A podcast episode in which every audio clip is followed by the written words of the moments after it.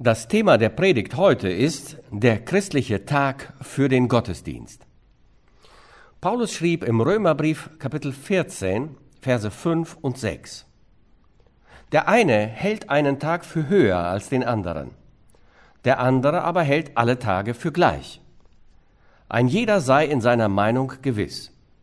Wer auf den Tag achtet, der tut's im Blick auf den Herrn.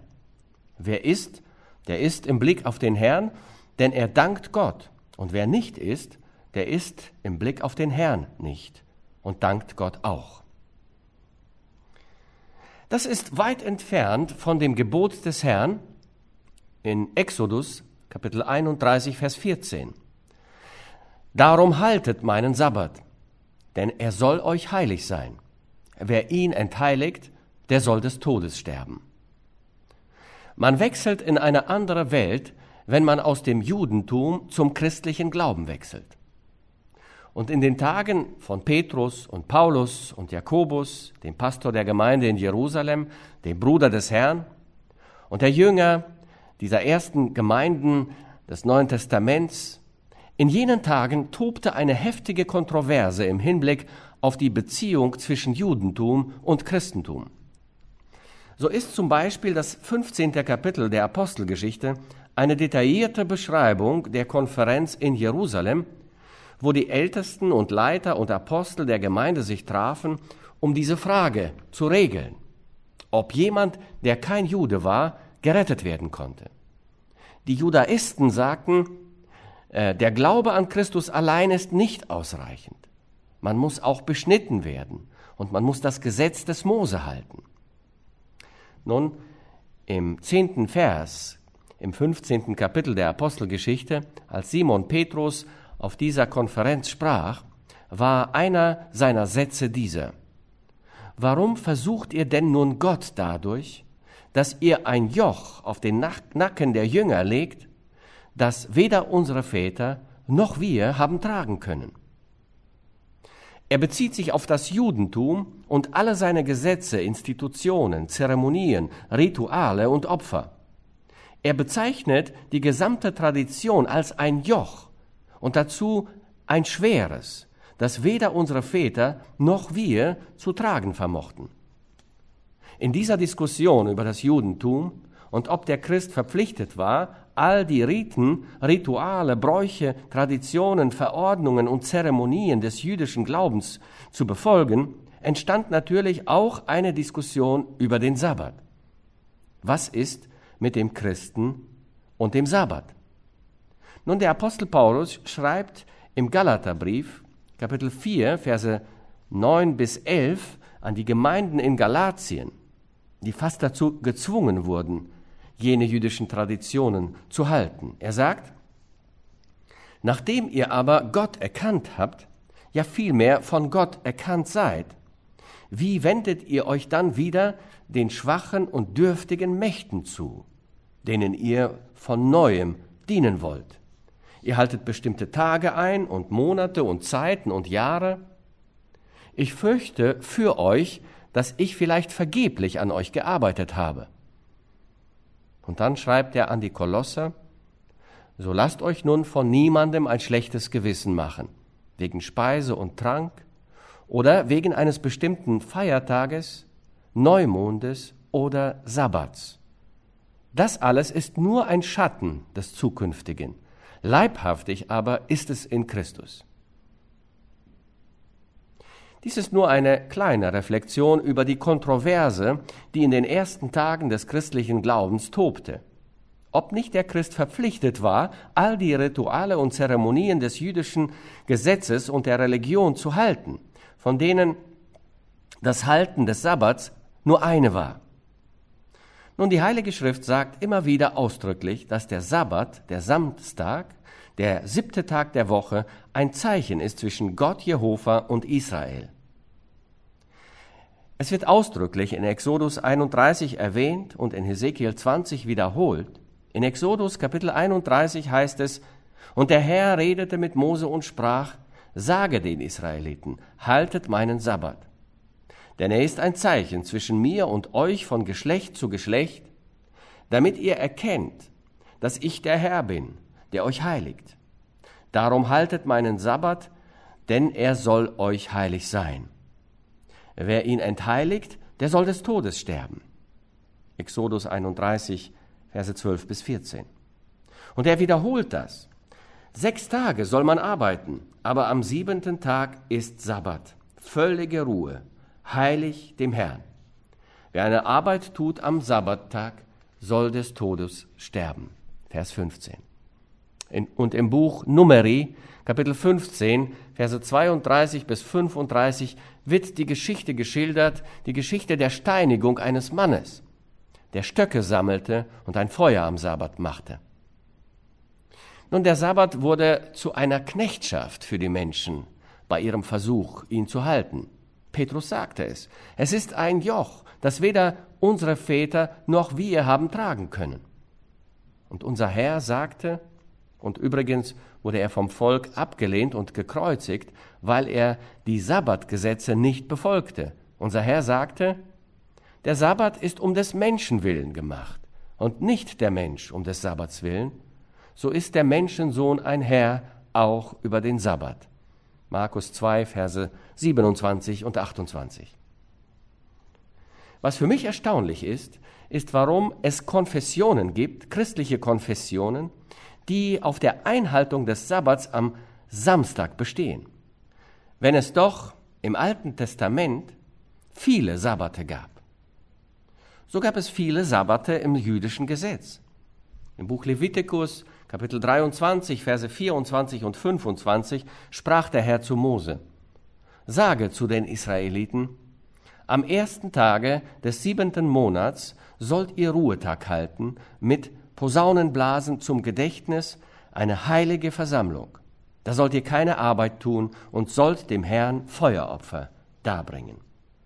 Dann lesen wir im 39. Vers des gleichen 23. Kapitels, im Buch Levitikus, am 15. Tage des siebten Monats, wenn ihr die Früchte des Landes einbringt, sollt ihr ein Fest des Herrn halten, sieben Tage lang. Am ersten Tage ist Ruhetag, Sabbat, und am achten Tage ist auch Ruhetag, Sabbat. Der erste Tag des Monats war ein Sabbat. Der siebte Tag des ersten Monats war ein Sabbat. Der achte Tag des siebten Monats war ein Sabbat. Und der 15. Tag des siebten Monats war ein Sabbat. Nicht nur das, sondern ich wende die Seite und lese im 25. Kapitel des Buches Levitikus, Sechs Jahre sollst du dein Feld besehen und sechs Jahre deinen Weinberg beschneiden und die Früchte einsammeln. Aber im siebenten Jahr soll das Land dem Herrn einen feierlichen Sabbat halten. Da sollst du dein Feld nicht besehen, noch deinen Weinberg beschneiden. Jedes siebte Jahr war ein Sabbat. Und das ganze Jahr war ein Sabbat. Sie durften nicht arbeiten, nicht säen, nicht pflügen. Nicht nur das, sondern auch das fünfzigste Jahr war ein Sabbat. Levitikus 25, Verse 8 und 11. Und du sollst zählen sieben Sabbatjahre, sieben mal sieben Jahre, dass die Zahl der sieben Sabbatjahre 49 Jahre mache. Als Erlassjahr soll das 50. Jahr euch gelten.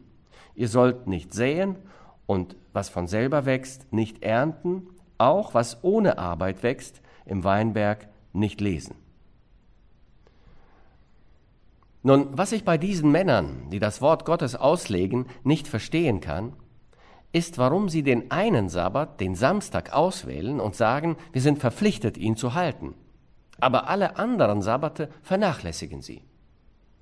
Es ist der gleiche Herr, der zu Israel sprach, ein Zeichen zwischen mir und euch ist der Sabbat.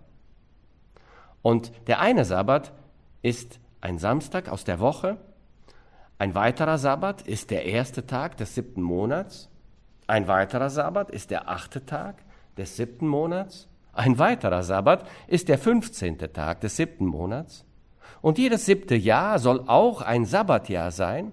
Und alle sieben Mal, äh, sieben Jahre, jedes 50. Jahr soll auch ein Sabbatjahr sein. Warum sollte man nur eines von all den Geboten des Herrn herausgreifen und den Rest ignorieren. Es macht keinen Sinn. Jeder ehrliche Ausleger des Wortes Gottes würde dem zustimmen. Sie können nicht dieses herausgreifen und das andere ignorieren. Jakobus sagte, denn wenn jemand das ganze Gesetz hält und sündigt gegen ein einziges Gebot, der ist am ganzen Gesetz schuldig. Entweder man hält sie alle oder keines der Gebote. Entweder das eine oder das andere. Während wir die Frage des Sabbats untersuchen, eine Frage, über die im Leben der ersten Christen kontrovers gestritten wurde, ist es wichtig zu wissen, was unsere Einstellung dazu ist. Nun, es gibt kein Gebot für uns Christen, irgendeinen Tag zu halten. Meine lieben Freunde, wir könnten genauso gut einen wunderbaren Gottesdienst am Dienstagabend um 19 Uhr haben, wie wir ihn am nächsten Sonntag haben werden. Wir können einen gepflegten Gebetsgottesdienst am Mittwochabend halten, wie auch an jedem Samstag. Was die Christen gemacht haben, ist sehr offensichtlich in der Bibel.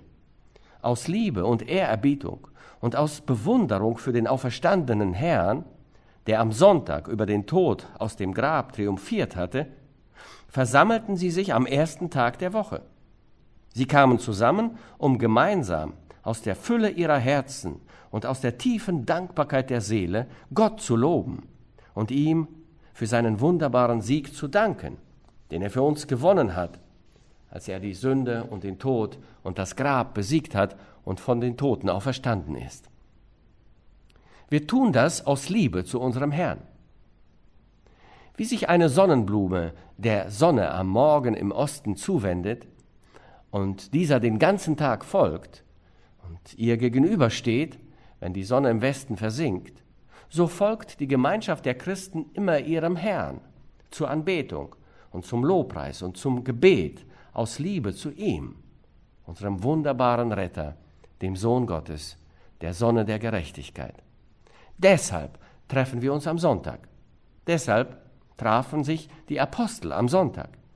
Jesus ist am Sonntag, am ersten Tag der Woche, von den Toten auferstanden. Er erschien seinen Aposteln am Sonntag, dem ersten Tag der Woche. Er erschien den frommen Frauen am Sonntag, dem ersten Tag der Woche. Die Jünger kamen nach dem 20. Kapitel der Apostelgeschichte am Sonntag zusammen, um das Abendmahl zu feiern. Und Paulus predigte ihnen am Sonntag bis Mitternacht. Und der wunderbare Emissär des Herrn Jesus, der selige Apostel Johannes, obwohl er alleine im Exil auf Patmos war, war er im Geist am Tag des Herrn, an einem Sonntag. Es gibt drei Gedächtnisfeiern, die Christus uns gegeben hat, die das Neue Testament uns nennt. Eine davon ist die Feier der Taufe. Das ist sein Begräbnis und seine Auferstehung und unser Begräbnis mit ihm und unsere Auferstehung zu einem neuen Leben mit ihm. Im sechsten Kapitel des Römerbriefes heißt es, so sind wir ja mit ihm begraben durch die Taufe in den Tod, damit, wie Christus auferweckt ist von den Toten durch die Herrlichkeit des Vaters, auch wir in einem neuen Leben wandeln. Die zweite Gedächtnisfeier ist die Feier des Abendmahls. Tut dies zu meinem Gedächtnis. Und die dritte Feier des Christen, gewidmet unserem lebendigen Herrn, ist, wenn wir uns am ersten Tag der Woche, am Sonntag, versammeln. Nun könnte man fragen, gibt es etwas in dem Gesetz Gottes im Alten Testament in Bezug auf den ersten Tag der Woche? Gibt es irgendwelche Hinweise, die den Tag vorzeichnen, an dem Gottes Volk, die Heiden, die Gemeinde sich am Sonntag, dem ersten Tag der Woche, versammeln würden? Die gibt es tatsächlich. Und sie zeichnen diesen Tag bildlich vor. Im 23. Kapitel des Buches Levitikus heißt es, dass der Priester am Tag nach dem Sabbat eine Gabe der Erstlinge vor dem Herrn schwingen soll. Levitikus 23, Vers 11.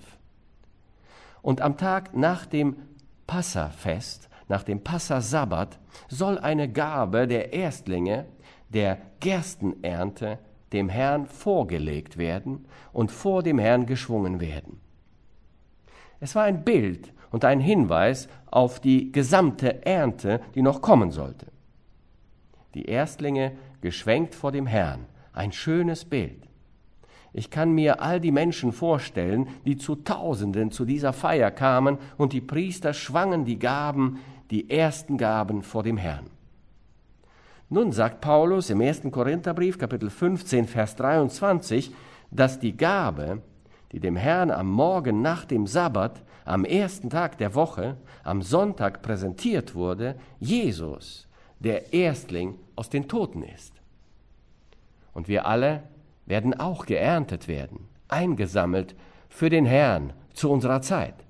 Jesus, der Erstling von den Toten am Sonntag, dem ersten Tag der Woche, ein Vorbote der gesamten Einsammlung, der gesamten Ernte des Volkes Gottes zu ihm in Herrlichkeit.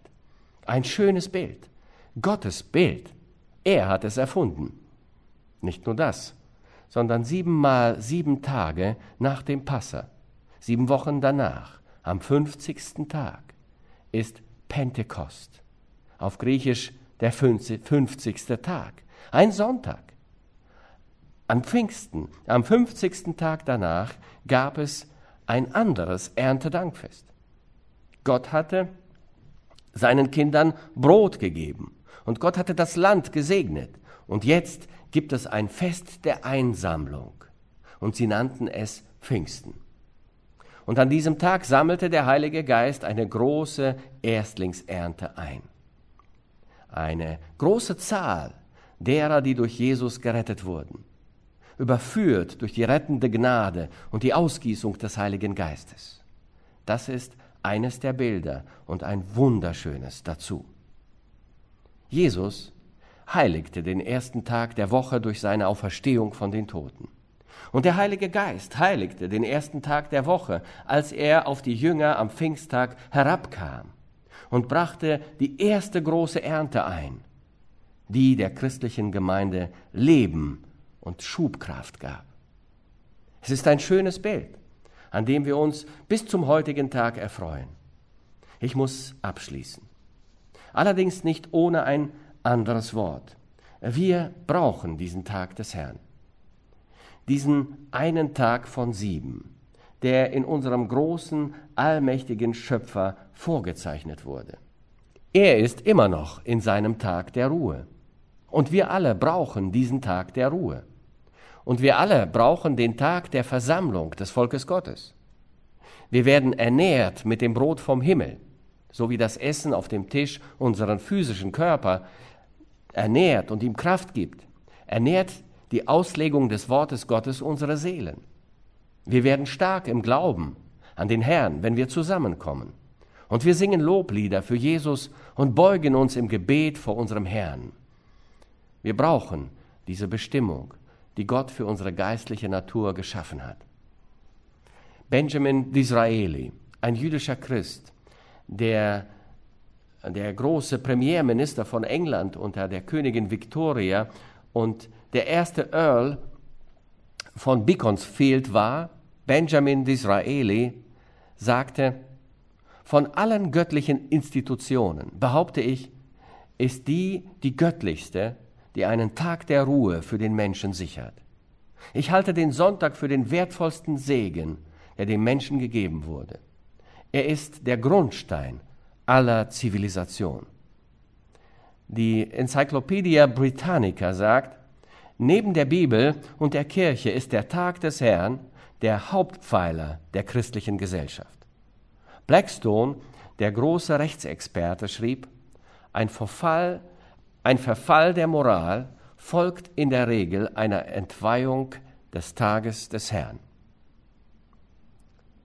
Das erste unter allen Büchern der Welt ist Gottes Buch, die Bibel. Der erste unter der gesamten Menschheit ist Jesus, unser Herr. Die erste unter allen Institutionen der Menschheit ist die Gemeinde, der Leib Christi. Der erste unter allen Dollars, unter allen Euros, die wir jemals verdienen könnten, ist der Zehnte, der dem Herrn geweiht ist. Und der erste Tag unter allen Tagen der Woche ist der Sonntag, der erste Tag der Woche. Und wenn wir Gott lieben und uns auf den Weg machen zum Haus des Herrn am Sonntag, nicht durch Gebot, sondern durch die überfließende Dankbarkeit unserer Seelen für das, was Jesus für uns getan hat, trifft er sich mit uns. Kommt der Heilige Geist herab auf uns und er rettet unsere Seelen und er fügt hinzu zu seiner Gemeinde. Und wir sind gesegnet, während wir ihn und einander lieben. Es ist eine große Sache, eine schöne Sache, der Sonntag, der erste Tag der Woche, den Gott uns gegeben hat. Amen.